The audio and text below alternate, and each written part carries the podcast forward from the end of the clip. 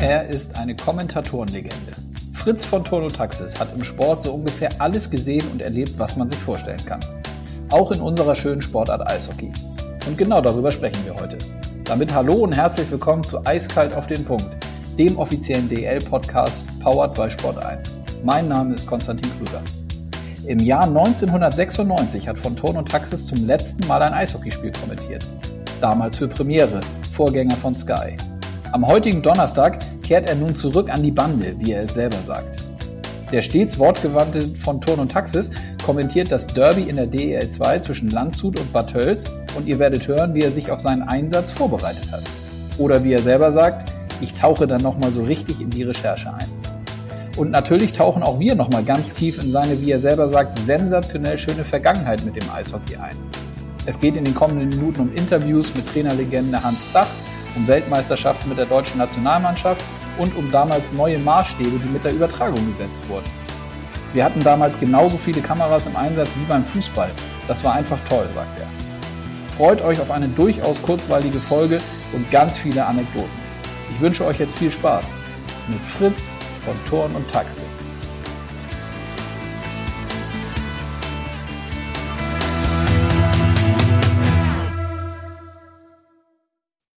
Gut, ich sehe, bei mir die rote Lampe leuchtet. Das heißt, es ist Zeit für einen neuen Podcast in dieser Woche. Ich freue mich sehr auf meinen heutigen Gesprächspartner und sage Hallo, Fritz von Ton und Taxis. Grüß dich, mein lieber Konstantin. Grüße dich. Wie geht, es, wie geht es dir und wo erwische ich dich? Äh, in meinem Büro, wo ich die letzten Vorbereitungen äh, treffe für meinen morgigen Einsatz in Landshut, wo ich äh, mitkommentieren werde bei einem DEL-2-Spiel, das weißt du ja, äh, zwischen dem EV Landshut und äh, der Pölzer Löwen. Und äh, ja, da musste ich nochmal richtig eintauchen in meine Recherche. Und das macht mir aber Spaß und ich bin guter Dinge, dass ich da was Schönes erleben werde. Morgen. Ja, sehr gut. Da sind wir schon mitten beim Thema. Du hast das angesprochen. Morgen Abend äh, geht es zurück für dich an die Bande, wie man auch äh, auf Social Media schon äh, in der letzten Woche, glaube ich, in Bild und Ton von dir einmal hören konnte. Du kommentierst wieder ein Eishockeyspiel. Nach wie vielen Jahren ist es das erste Mal wieder? 96 habe ich mein letztes Eishockeyspiel kommentiert für damals Premiere, Vorgänger von Sky, wie du weißt. Ja. Ähm, und äh, dann äh, hat Premiere die Rechte verloren, sie später nochmal zurückbekommen. Aber das war dann für mich äh, keine Möglichkeit mehr, weil Fußball dann so allumfassend wurde, dass ich äh, mich dann nur noch auf Fußball kommentiert habe als Moderator und Kommentator.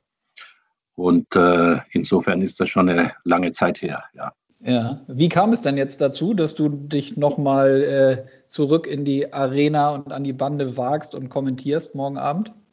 Ich muss aber dazu sagen, dass ich das Spiel jetzt nicht in dem Sinne als Hauptkommentator begleiten werde, sondern, wie ich immer so schön sage, als Beisitzer, als Co-Kommentator, als einer, der aus dem Fokus ein bisschen kann und natürlich auch äh, sich äh, so informiert habe, was momentan so los ist. Aber ich bin, wie gesagt, an der Seite.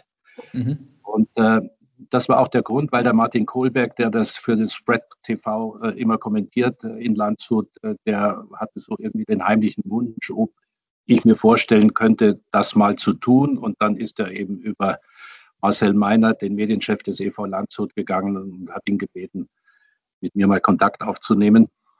Und der hat mich angeschrieben und ich habe ihn dann angerufen, den Marcel, mein früherer Kollege von Sky, oder er ist noch bei Sky, aber ich nicht mehr, wie du weißt. Und äh, naja, dann habe ich äh, ihm darauf hingewiesen, dass es schon eine lange Zeit her ist, dass ich mein letztes Eishockeyspiel kommentiert habe, habe aber dann nach kurzer Zeit schon zugesagt, weil mir das irgendwie eine Herzensangelegenheit ist.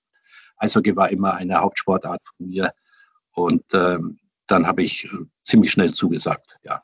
ja.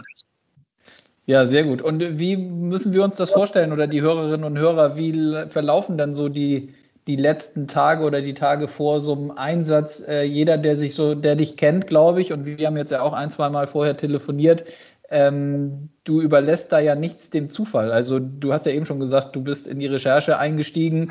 Äh, ja. wie, viel, wie viele Stunden äh, hast du denn verbracht mit Recherche? Kann ich nicht sagen, aber wir haben vor Wochen äh, gesprochen mit Marcel, wann wir denn einen solchen Einsatz möglich machen könnten. Und da habe ich ihn dann gebeten darum, daran zu denken, es muss doch ein bayerisches Derby sein. So viele gibt es ja dann auch nicht mehr. Aber ähm, wir sind dann sehr schnell auf, auf Tölz gekommen, weil ich da auch natürlich Erinnerungen habe noch an den EC Tölz der 60er und äh, mittleren 70er Jahre. Und äh, dann haben wir uns also für den 1. April entschieden. Und da war noch viel Zeit. Und da habe ich dann schon angefangen, mir meine Gedanken zu machen, ein bisschen in meinem Archiv nachzuschauen und habe äh, auch begonnen, dann Gespräche zu führen und das ein oder andere Spiel mir mal anzuschauen, damit ich so ein bisschen hineinwachse, hineinschnuppere. Mhm. Und äh, ja, das ist also eine Entwicklung über, über die eine oder andere Woche schon. Mhm. Was muss denn, äh, also die meisten äh, Hörerinnen und Hörer werden es wissen, dass du, hast du eben auch schon gesagt, dass du nicht mehr selber bei Sky im Einsatz bist. Ähm, es gab ja aber dennoch in der Vergangenheit immer mal wieder so einzelne Anlässe, wo du dann bei, gerade auch beim Fußball, ich glaube bei Eintracht Frankfurt war das äh, mal ja. so, dass du zu hören warst, bei den Kolleginnen und Kollegen von DAZN warst du im Einsatz. Äh, wovon machst du das abhängig, ob du jetzt noch Anfragen annimmst oder eben nicht? Naja, also man ist ja nie ganz weg. Das habe ich ja bei meinem Abschied auch gesagt, aber nicht wissend, wie, wie sich das entwickeln wird, wenn ich nach fast 50 Jahren nicht mehr vor dem Mikrofon sitze und nicht mehr vor der Kamera stehe. Und äh, ich bin damit eigentlich sehr gut zurechtgekommen, bin aber dankbar, dass ich die eine oder andere Anfrage nochmal bekomme, weil irgendwie bin ich halt doch eine Rampensau, weißt du? und äh, es reizt mich dann doch, aber nicht als Hauptkommentator, weil das, äh, das möchte ich nicht mehr machen, aber ich dir schon zu Beginn äh, unseres Treffens jetzt gesagt habe, so ein bisschen dabei zu sitzen, obwohl da geht der Gaul dann mit mir auch sehr schnell wieder durch. Also die erste Anfrage war damals 2018 von Dazun. Äh, da wollten sie also unbedingt, dass ich kommentiere. Habe ich gesagt, nein, ich kommentiere nicht. Und Uli Hebel hat immer wieder versucht, das ist ein Schüler von mir, den ich gecoacht und mit ausgebildet habe, äh, und dann habe ich, haben wir so diese Idee entwickelt, dass ich eben dazu komme bei ihm. Und so haben wir das dann da auch gemacht bei der Sohn. Und dann kamen auch so die Fanradios der, der Fußballclubs. Also das, der erste war der Straßberger von äh, Mönchengladbach, ob ich mir das vorstellen könnte. Und dann äh, ging ich nach Frankfurt.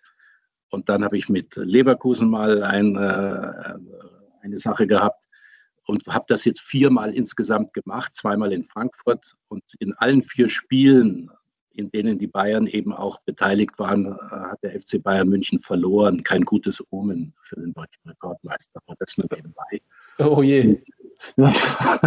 Die haben schon gesagt, das nächste Mal zahlen wir dich vorher aus, dass du diese Dinge nicht mehr annimmst. Spaßeshalber. Ja, und so kommt also immer wieder mal eine Anfrage und äh, das mache ich dann ganz gerne. Es soll nicht zu viel werden, aber ab und zu äh, bin ich dann dabei und mit guter Recherche und äh, ja, sprechen kann ich noch und sehen tue ich eigentlich auch gut. Äh, ich hatte jetzt gerade eben im Vorlauf äh, dieses Einsatzes ein, äh, ein Pressekollege gefragt, ob ich noch genug Sehkraft habe. Sag ich, ja, ich war zuletzt beim, beim, beim, beim Arzt Mhm. Und der hat gesagt, äh, ja, sie sind fast bei 100 Prozent. Also vielleicht wird das reichen für, für die schnellste Sportart der Welt. Na, da gehen wir doch mal, da gehen wir doch mal stark, gehen wir doch mal stark von aus. Ähm, wo du das gerade ansprichst, die schnellste Sportart der Welt, ist denn das eigentlich, äh, du hast ja nun, ähm, kannst dir das, eine Meinung erlauben, weil du den Vergleich hast, äh, ist es schwieriger, Eishockey zu kommentieren als Fußball zum Beispiel?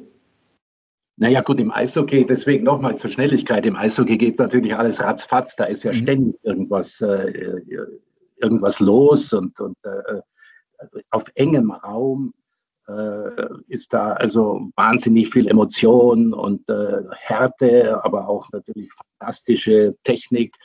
Und äh, da wird es dir nicht langweilig, bevor du, sagen wir mal, im Fußball sowas wie ein, ein gutes Eishockeyspiel erwischt das dauert lange, weil Fußball natürlich insgesamt auf einer viel größeren Fläche klarerweise gespielt wird und natürlich äh, selten ein Spiel so äh, kurzweilig ist, äh, wie das im Eishockey eigentlich fast immer der Fall ist. Also insofern ist das natürlich immer sehr spannend für mich gewesen. Ich habe ja auch Basketball sehr viel kommentiert. Ähnlich, auch auf engem Raum ist viel los, ist, ist, äh, ist viel Spektakel.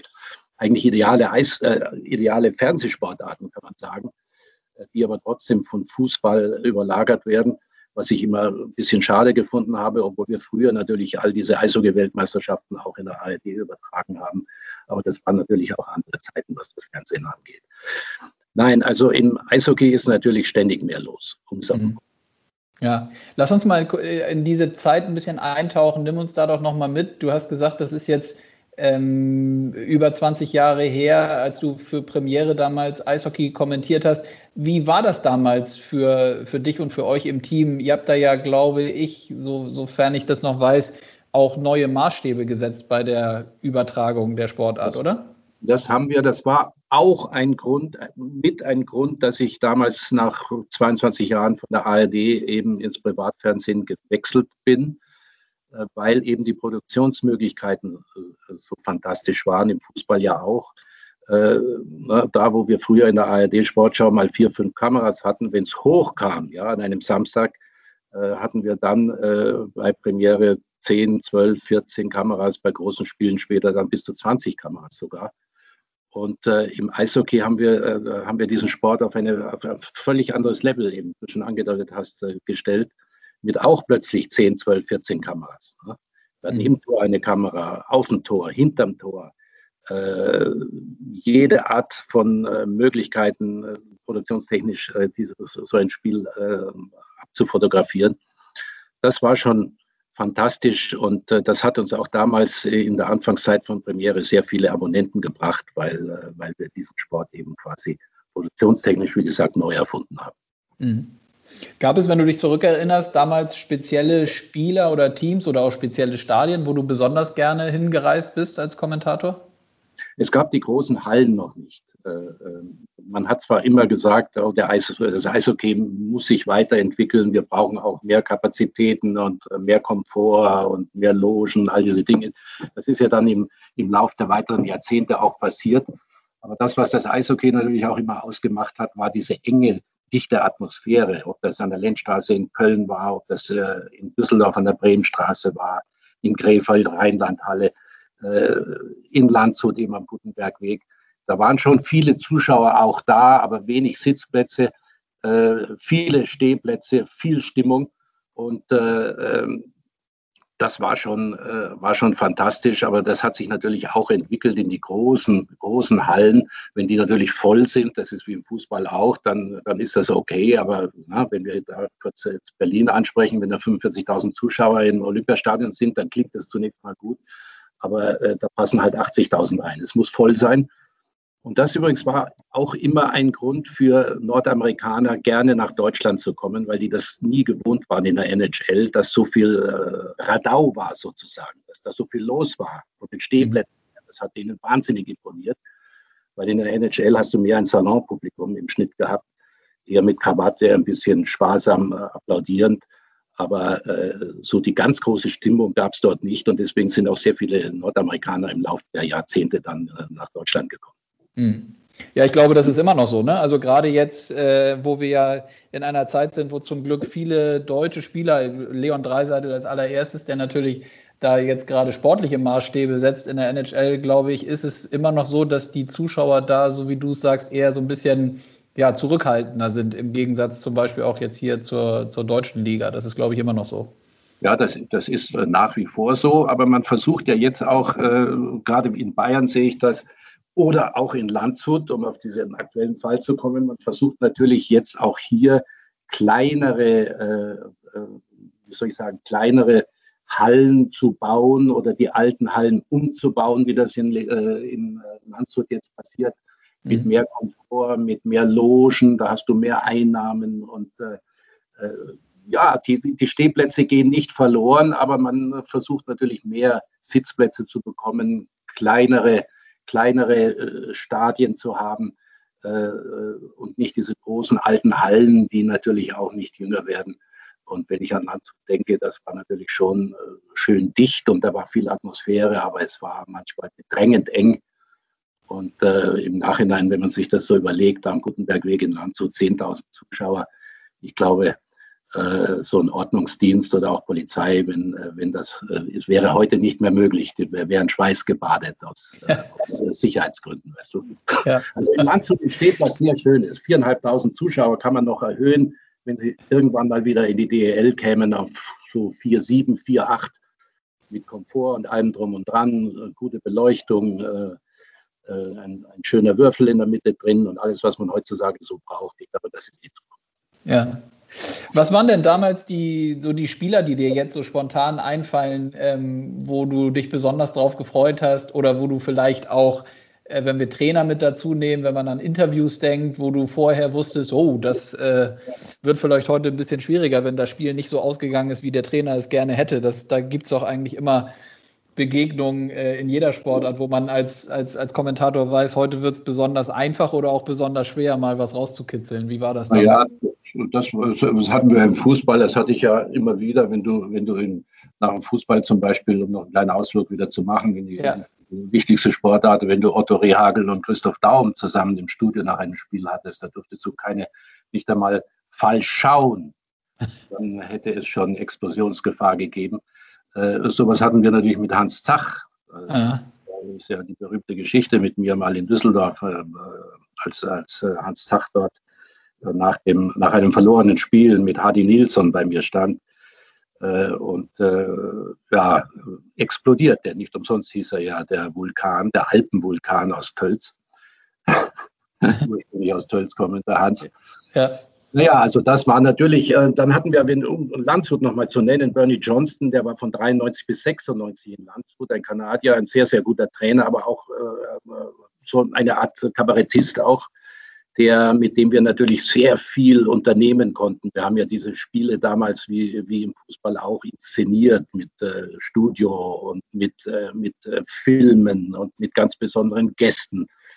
Und der, der Bernie Johnson war nie um einen, einen Spruch verlegen und hat alles mitgemacht, was wir wollten. Das war überhaupt für uns damals so wunderbar, weil, weil die, äh, die Eishockey-Leute äh, uns jeden Wunsch von den äh, erfüllt haben. Und wir durften in die Pläne rein. Wir haben den äh, Fernsehbeweis äh, aus der Taufe gehoben und wir haben also alle möglichen Dinge gemacht. Hans Zach war das nicht immer sehr angenehm, hat dann immer geschrieben, ja, die Premiere, die Premiere, wenn wir in die Kabine rein wollten mit der Produktion und so weiter, das war ihm alles ein bisschen zu unruhig. Aber es war Aufbruchstimmung und äh, sie haben uns äh, alles ermöglicht damals, die Eishockey-Leute. Und es war herrlich und es gab natürlich tolle Spieler damals immer noch. Ne?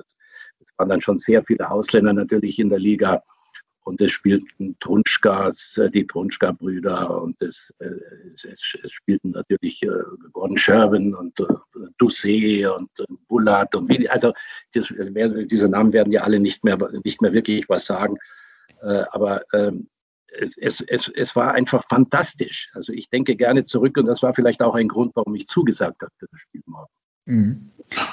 Dieser, dieser Punkt, den du ansprichst, dass ähm, äh, da im Eishockey möglicherweise auch oder ganz bestimmt dann mehr möglich war für Medien ähm, wie euch, wie dich äh, äh, auf Kommentatorenebene etwas mit den Spielern und mit der Sportart zu machen und somit gut in Szene zu setzen, würdest du sagen, das ist auch nach wie vor etwas wie eine Sportart wie Eishockey sich immer wieder ein Stück weit neu erfinden muss und auch immer wieder das untermauern muss, dass Sachen möglich sind, die beim Fußball nicht möglich sind, um eben wenigstens in dem Bereich ein Stück weit nicht aufhören zu können, aber um seine eigenen Highlights setzen zu können. Wie siehst du das? Ja, selbstverständlich. Äh, es bleibt ja gar nichts anderes übrig, wenn du äh, siehst, wie wenig Fernsehzeit in Anführungszeiten so Sportarten wie Volleyball, Basketball und Eishockey haben, die halt hinter dem Fußball äh, zurückstehen müssen leider Gottes, aber die Entwicklung ist eben so, äh, dann musst du natürlich äh, auch den Medien entgegenkommen. Das ist ja vollkommen klar. Und äh, mit den Eiszeiten, im, mit den Fernsehzeiten im Eishockey ist es auch nicht weit her, glaube ich. gut, Magenta Sport macht natürlich da schon einiges. Ähm, wir hatten, konnten damals halt mit den Schiedsrichtern in der Kabine verhandeln, wann fangen wir an und wann hören wir auf, so ungefähr. Und nicht zu vergessen, vielleicht, Konstantin, wenn ich dir das noch sagen darf, weil du mich nach Spielern und so gefragt hast, mhm. haben ja damals ähm, äh, mit, äh, mit Experten auch oben am Kommentatorentisch gearbeitet, mit Kühnhacke, mit Schloder, mit Franz Reindl, dem, der dann äh, damals schon einen wichtigen Posten im Verband hatte und der ja eine außerordentliche äh, Karriere gemacht hat als Funktionär, das muss man sagen. Er ist immer noch Präsident des Deutschen Eishockeybundes. Mit Erich Weishaupt, dem Bronzemedaillengewinner, Torhüter aus Kaufbeuren, mit Uli Egen und so weiter. Und wir haben das wirklich wunderbar inszeniert. Gerd Trunschka war, hatte damals seine Karriere auch schon beendet äh, war auch ab und zu mal äh, am Mikrofon mit dabei. Also es war schon ein, ein komplettes Programm, was wir da angeboten haben. Also die absoluten Topstars saßen eigentlich oben am Mikrofon. Ja. Ja, ja, und wenn wir auf die Nationalmannschaft blicken, die du ja auch ähm, bei Endturnieren, Weltmeisterschaften ähm, begleitet hast, was sind da so äh, Geschichten, die dir spontan einfallen? Ja gut, ich habe 76 als, als, als äh, also ich habe meine erste Weltmeisterschaft 75 übertragen, da war ich noch nicht 25 Jahre, Samit Wechsel, eine große Figur des Fernsehens äh, äh, und Kabarettistenchef äh, Lach- und Schießgesellschaft in München, ist damals mit einem Herzinfarkt ausgefallen und da durfte ich als junger Mann dann äh, meine erste Weltmeisterschaft mit dir übrigens ohne Deutschland die deutsche Mannschaft mit Alan Schloder und so weiter war damals bei der B-Weltmeisterschaft in Sapporo. Aber mhm. es gab nur acht Mannschaften äh, bei der AWM. Also insofern konnte man das noch äh, verkraften. Und 76 natürlich die Bronzemedaille. Ich habe dort selber nicht kommentiert, weil ich war damals im ARD-Studio so als, als Mann für alle Fälle äh, nach Kommentare und so weiter zuständig. Aber ich war natürlich nah dran auch äh, am Eishockey. Das war natürlich außergewöhnlich und war ja bis vor kurzem auch der größte Erfolg des deutschen Eishockeys je. Ähm, und dann kam Xaver Unsinn, äh, äh, ein außergewöhnlicher Trainer auch, der in den äh, späten 70er, aber vor allen Dingen in den 80er Jahren eine, eine deutsche Mannschaft unter sich hatte, die auch international natürlich nicht an die Medaillenränge herankam, aber doch schon außergewöhnlich gut aufgestellt war mit Leuten wie Kühnhackel, Hegen, Tronschka, Höfner im Tor, Friesen, Helmut de Raaf und solche Namen. Und da habe ich natürlich äh, sehr viele Weltmeisterschaften auch äh, mit äh, Jochen Sprenzel zusammen aus Berlin immer wieder kommentiert, die viel Spaß gemacht haben. Da kamen die Kanadier dann 77, die Profis auch mit dazu aus der NHL. Und das war schon immer sehr aufregend und sehr interessant. Und Deutschland war da oft nahe dran. Ich will nicht sagen an den Medaillen, aber aber in etwa doch nahe dran schon. Sehr mhm. gute Mannschaft damals in allen Bereichen. Ja. Nimmst du, wie nimmst du das aktuell wahr, dass die, ich, also wir, das ist ja immer schwierig, wenn man selber in so einer, ich sage immer, man ist ja selber in so einer Eishockey-Bubble drin, man spielt, ja. äh, man, man, man spricht natürlich tagtäglich äh, äh immer mit Leuten, die selber auch im gleichen ähm, Saft schwimmen, sage ich mal, gar nicht negativ gemeint. Mhm. Ähm, wie nimmst du im Moment so die Sportart ähm, wahr? Auch gerade so die, die Leistung der Nationalmannschaft oder wenn man äh, Leon Dreiseitel jetzt sieht als, als mittlerweile ja oder vielleicht best, aktuell besten Spieler drüben in der NHL. Ähm, wie nimmst du das Eishockey aktuell hier in Deutschland wahr? Der Grubauer ist ja, der Torhüter ist ja auch eine, eine große Nummer da drüben. Ja, also, ja, ja, also das war natürlich undenkbar früher. In der damaligen Zeit war es schon so, dass immer wieder äh, herausragende Eishockeyspieler, deutsche Eishockeyspieler versucht haben, drüben irgendwie Fuß zu fassen. Ich kann mich an Uli Hiemer erinnern. Udo Kissling hat es mal kurz versucht. Erich Kühnhackel wurde auch gefragt. Äh, alle Schloder und so weiter. Die haben sich aber alle dann dagegen entschieden. Äh, das kam erst dann so äh, Stück für Stück, dass man eben auch aus Europa dann dort Spieler hatte. Natürlich die Schweden waren schon vorne dran, dann kamen die Russen, als, als die Öffnung war. Tschechoslowaken auch, die vorher vorwiegend in, in, in, bei uns in der Bundesliga gespielt haben, weil sie da gutes Geld verdienen konnten und äh, äh auf ihre alten Tage dort auch noch mal äh, ordentlich äh, ja, Eishockey spielen konnten. Mhm. Ähm, na gut, also die Olympischen Spiele mit der, mit der Silbermedaille, das ist ja jetzt von da ab natürlich der größte Erfolg, war natürlich schon etwas, was außergewöhnlich war mit Marco Sturm als Trainer, der auch ein, ein Urlandshuter ist und geblieben ist, auch so, wenn er auch nicht oft und lange gespielt hat für den EVL. Also es gibt natürlich so Ausreißer nach oben, aber Eishockey ist natürlich äh, jetzt nicht die Hauptsportart in Deutschland, das muss man wissen. Ja. Äh, und äh, früher war das Eishockey natürlich in Bayern zu Hause und äh, die großen Meisterschaften wurden in, wurden in Füssen und in Tölz und in Rissersee gefeiert und auch in Landshut. Dann ging es in die Großstädte. Ja, also ich habe natürlich ein Auge auf das Eishockey, aber ich weiß, dass es nicht leicht ist. Aber man bemüht sich, sagen wir mal so. Ja, das ist so, das tun wir. Äh, ist denn, was ich noch interessant finde, ähm, wir haben jetzt gerade jüngst ähm, in dieser schwierigen Corona-Saison sehr gute TV-Zahlen in der Tat mit Magenta Sport kommunizieren können. Äh, dennoch gerade dieses Thema äh, Eiszeiten im frei empfangbaren Fernsehen, also die öffentlich-rechtlichen, ähm, die immer mal wieder Ausschnitte zeigen. Äh, ist das aus deiner Sicht oder wäre das ein entscheidender Hebel, um das Thema einfach bei uns hier in Deutschland, auch was, das, was die Penny DL angeht, nochmal einer stärkeren oder mehr Leuten zugänglich zu machen? Ist das der entscheidende Hebel oder gibt es noch andere? Nein, es ist der entscheidende Hebel. Du musst präsent sein. Ne? Es geht mhm. um die Fernsehzeiten. Ich weiß das ja selber. Ich habe äh, Eishockey war in, in Deutschland schon in meiner Zeit eine wichtige Sportart. Ich habe dir vorher gesagt, dass wir eigentlich alle Weltmeisterschaften in der ARD, ZDF, respektive, respektive in den dritten Programmen über weitflächig, also großflächig übertragen haben. Das ist nicht mehr so. Ich weiß es aber Basketball, da war es noch schwieriger. Ich bin ja selber Basketballer gewesen, habe versucht, diesen Sport nach vorne zu bringen. Und das war sehr, sehr kompliziert. Und äh, in, es war eigen, waren eigentlich die Olympischen Spiele 1992, die ich noch übertragen habe aus Barcelona, wo das äh, erste äh, große amerikanische Profiteam, äh, das Dream Team auftrat mit ja mit, mit all denen, die damals äh, auf der Fläche waren.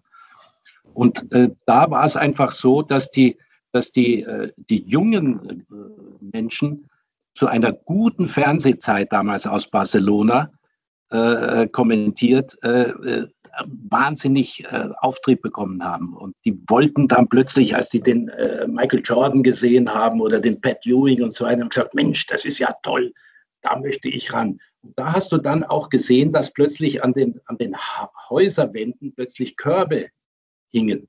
Mhm. Äh, äh, und das, es, es, geht dann nur über diesen Reflex sozusagen, über, über, über das Fernsehen, ja? ja? Über den Augenschein sozusagen. Ich habe 93, das war mein allerletztes äh, äh, Ereignis, was ich für die ARD kommentiert habe, bevor ich zur Premiere ging. Das war das Europameisterschaftsfinale Deutschland gegen Russland, äh, Basketball in der Münchner Olympiahalle, die war gar nicht ausverkauft. Das war noch nicht äh, sozusagen die Triebfeder, sondern eher eben 92 äh, das Dream Team. Also nur so geht es. Und denk, denk bitte an Becker, denk an Thurau. Das sind ja die alten Themen, die man hat. Wenn du vorneweg irgendjemanden hast, der erfolgreich ist, wo eine ganze Nation plötzlich vor dem Fernseher sitzt, dann kannst du auch etwas äh, erreichen. Wenn mhm. du die Fernsehzeiten nicht hast oder nur wenig hast, wird schwer. Mhm. Ja, ja, ich kann mich da, ich bin, ich kann mich da gut, was das Thema Basketball angeht, in der Tat noch selber gut daran erinnern. Ich bin Jahrgang 80, also war dann ja. so irgendwie in den 90ern ging es dann los mit Sat 1 ran, ne? Die haben dann auch Basketball ja. gezeigt, glaube ich. Also äh, und damals, äh, ja, so Leute wie Frank Buschmann und so, DSF, DSF genau. Äh, ja. genau. Da, ja, da schwappte dann viel rüber so aus der, aus der, aus der NBA. Aber so gesehen, wenn wir so wie wir gesagt haben, wenn wir mit Leon Dreiseitel in der NHL oder Grubauer oder den jungen Spielern, die rübergehen, mhm. äh, gedraftet werden, ähm, ja, eine gute, gute Substanz, die es dann gilt, hier in Deutschland ähm, einfach noch stärker zu veredeln, sage ich mal. Und, ja, und da musst du natürlich sagen, äh, wir haben über die bayerischen Vereine gesprochen, also ich habe das getan. Äh, die waren natürlich berühmt äh, dafür, für ihre Nachwuchsarbeit. Und das ist beim EV Landshut immer so gewesen. Also ein großer Teil des Etats, immer schon auch zu besten Zeiten, ging immer in den Nachwuchs. Äh, die haben also äh, unzählige deutsche Meisterschaften im Nachwuchsbereich, Jugend, Junioren erreicht. Ähm, äh, und Bad Tölz ist es ähnlich, Rissersee das war, war es ähnlich. Also da war das Reservoir an, an jungen äh, Eishockeyspielern natürlich riesig. Und das war eben so ein bisschen die Trauer, die wir hier in Bayern erlebt haben, dass diese guten äh, jungen Leute, ausgebildet in Bayern, dann in die Großstädte abgewandert sind. Der erste war Otto Schneidberger vom EC Bad Tölz 1966. Der ging dann nach Düsseldorf mit Sepp Reif und dann äh, Lorenz Funk auch aus Tölz nach Berlin und dann äh, ging es nach Köln und so weiter, nach Mannheim. Also äh, der, äh, die Eishockey-Szene veränderte sich äh, von regionalen Bayern so sozusagen in die Großstädte. Mhm. Gibt es denn aktuell noch, also ich glaube, du wirst dann am Donnerstag mit Alois Schloder ja auch gemeinsam am Eis oder auf dem Eis stehen, richtig? Ihr trefft euch da äh, morgen Ja, wir treffen uns in, im Studio und werden dann schon um 7 Uhr anfangen, äh, so Viertelstunde, 20 Minuten, ein bisschen in alten Zeiten zu schwelgen, aber auch in neuen Zeiten. Er hat ja eine, eine Wahnsinnschronik verfasst. Das EV Landshut hat ihm drei Jahre gekostet, die ist vier Kilogramm schwer, 900 Seiten. Konnte sie gar nicht schleppen, als ich sie von der Post abholen musste. Äh, also das ist ihm auch noch eine, eine Lebensaufgabe gewesen.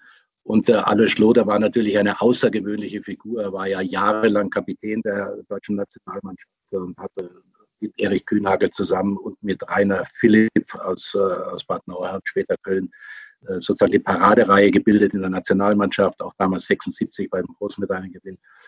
Äh, hat alles gemacht, ist nie weggegangen aus, aus Landshut. Für mich ist er sozusagen der Uwe Seeler des, äh, des äh, deutschen Eishockeys.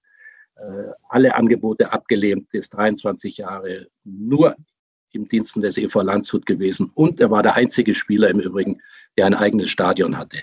Mhm. Er war Sportamtsleiter von 1974 bis 2009. Er hat im eigenen Stadion gespielt und hat sich auch im eigenen Stadion 1986 verabschiedet. Ich freue mich ja. sehr, ihn zu sehen morgen. Ja, das glaube ich. Gibt es denn darüber hinaus noch äh, Berührungspunkte mit ehemaligen Weggefährten, sage ich mal, oder äh, ähm, reduziert sich das dann auf ja, spezielle Anlässe oder irgendwie vielleicht auch mal Zufall, dass man sich mal über den Weg läuft? Im Moment ist es ja eh schwierig in Zeiten von Corona, ja, aber wie ist, das wie ist es ansonsten?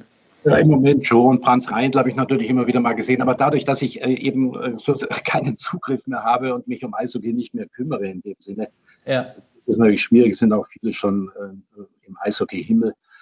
Äh, gut, ich bin jetzt 70 und dann äh, sind schon einige natürlich im fortgeschrittenen Alter, aber der Alois ist noch gut beisammen.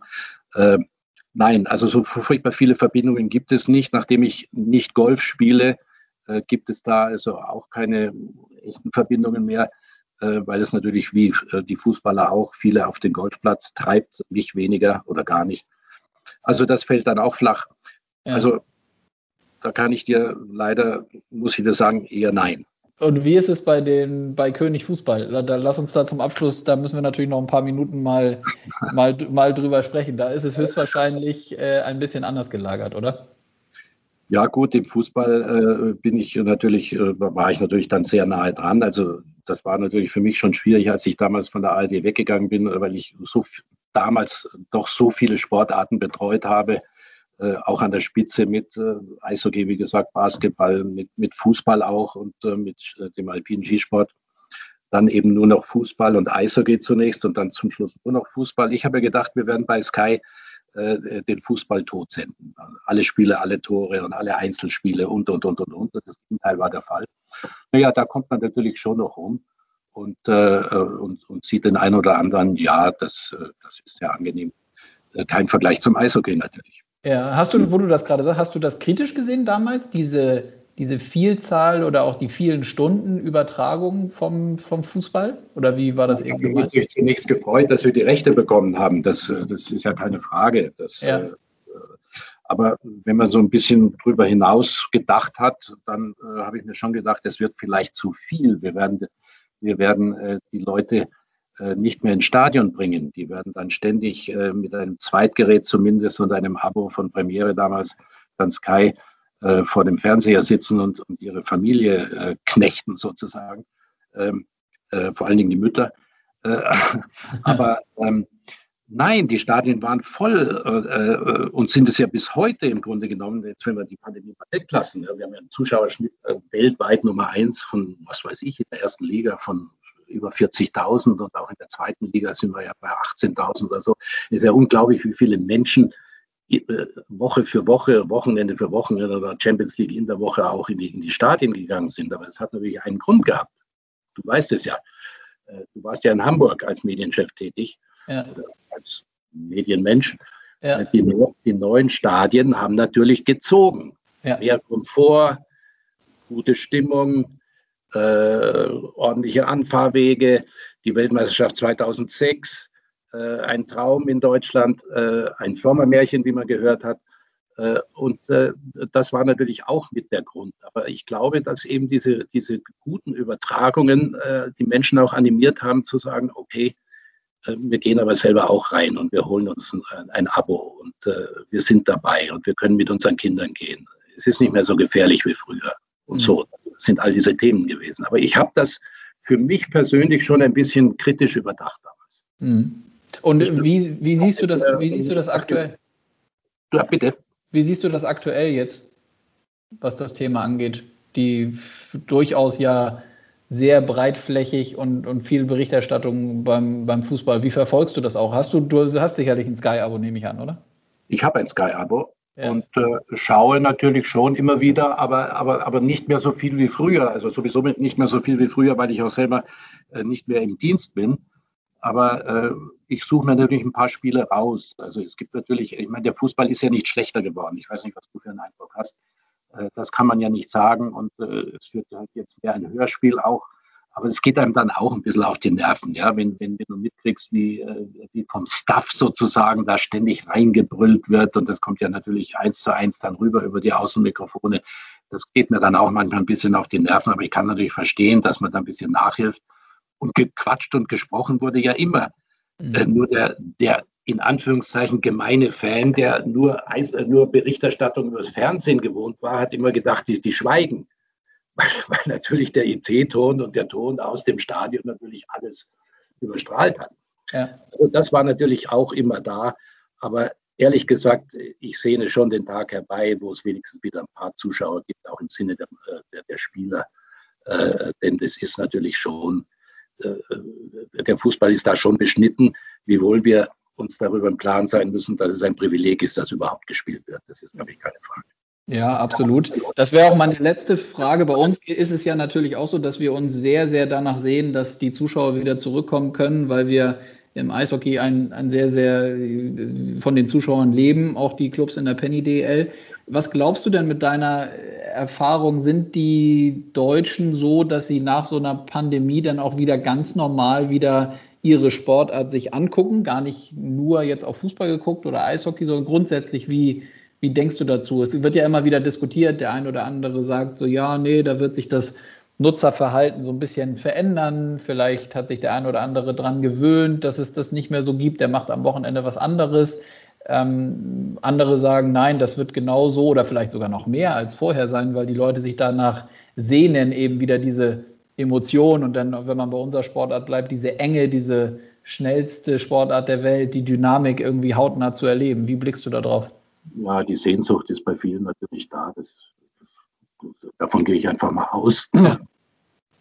Das muss man differenziert sehen. Es gibt ja diese Fangruppen äh, im Fußball vor allen Dingen. Das ist im Eishockey nicht so stark, aber im Fußball gibt es ja äh, diese Tendenzen zu sagen, das ist nicht mehr unser Sport.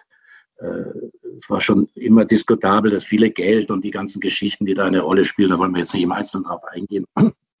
Äh, kann schon sein, dass sich viele äh, abwenden. Und es wird ja auch nicht so sein, dass, dass sofort wieder 50.000 Zuschauer im Stadion sind. Das wird also Schritt für Schritt gehen müssen. Vielleicht wird es in zwei, drei Jahren so sein, dass man dann zurückblickt und sagt, stellt euch vor, wir, wir hatten zwei Spielzeiten nur Geisterspiele, das kann man sich doch gar nicht mehr vorstellen. Und äh, das, das kann gut sein. Also bis die Dortmunder Arena wieder mit 80.000 Zuschauern gefüllt ist, äh, wird noch Zeit vergehen. Darüber sind wir uns doch alle einig. Mhm. Aber wenn 1000 Zuschauer im Stadion wären, äh, glaube ich, wären alle schon begeistert und die Spieler an, an allererster Stelle. Ja. Und das Stück für Stück vernünftig, schlau, und äh, mit Sinn und Verstand angeht, dann glaube ich, äh, werden wir insgesamt als Menschen, die wir dann geimpft sind, alle irgendwann hoffentlich äh, dann äh, wieder zu neuen Ufern kommen. Das, das glaube ich schon. Aber jetzt ist es einfach wichtig, dass wir mal geimpft werden. Bist du schon geimpft? Na, nein, noch nicht. Ich bin ja aber, glaube ich, auch nicht, äh, mit meinen jetzt 41 Jahren bin ich ja, glaube ich, auch nicht oder mit Sicherheit nicht irgendwie Kerngruppe, die jetzt gerade. Nee, da bist du zu Weihnachten dran. Da bist ja. du zu Weihnachten dran. Also es ja, dauert, ja, glaube ich, noch ein bisschen. Ja, es wird noch dauern, aber äh, es muss sich ja, es muss sich ja irgendwann verändern und äh, auch wenn die Zeiten schwer sind. Wie gesagt, in zwei Jahren werden wir vielleicht äh, uns erinnern und sagen, meine Güte, was war das für eine Zeit, was war gut, was war schlecht, was haben wir gelernt daraus. Ne? Ja.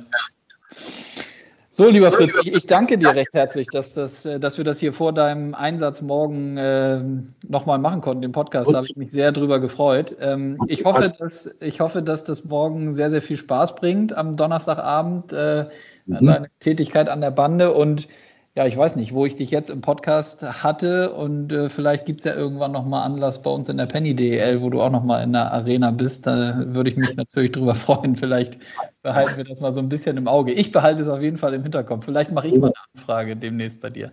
Naja, also ausschließen äh, kann ich ja nie etwas, äh, aber äh, ich kann auch nichts bestätigen und wir haben ja äh, in, in der letzten Dreiviertelstunde mhm. darüber gesprochen, äh, wie wichtig mir das ist oder nicht wichtig mir das ist. Ab und zu mache ich ganz gerne mal was, wenn es passt, ja. aber eben auch nur ab und zu.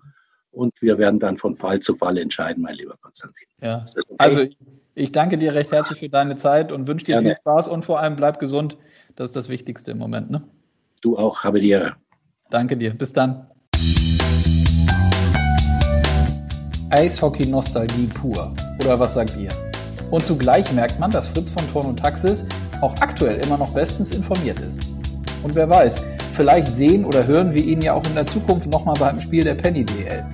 Ich würde mich auf jeden Fall darüber freuen. Ich hoffe, es hat euch gefallen. Lasst mir gerne euer Feedback da. Entweder über die euch bekannten Social Media Kanäle oder gerne auch direkt per Mail an mich unter k.krüger.penny-del.org. Und ich freue mich, wenn wir uns in der nächsten Woche wieder hören. Doch jetzt wünsche ich euch erstmal frohe Ostern und schöne Tage. Macht's gut, euer Konstantin.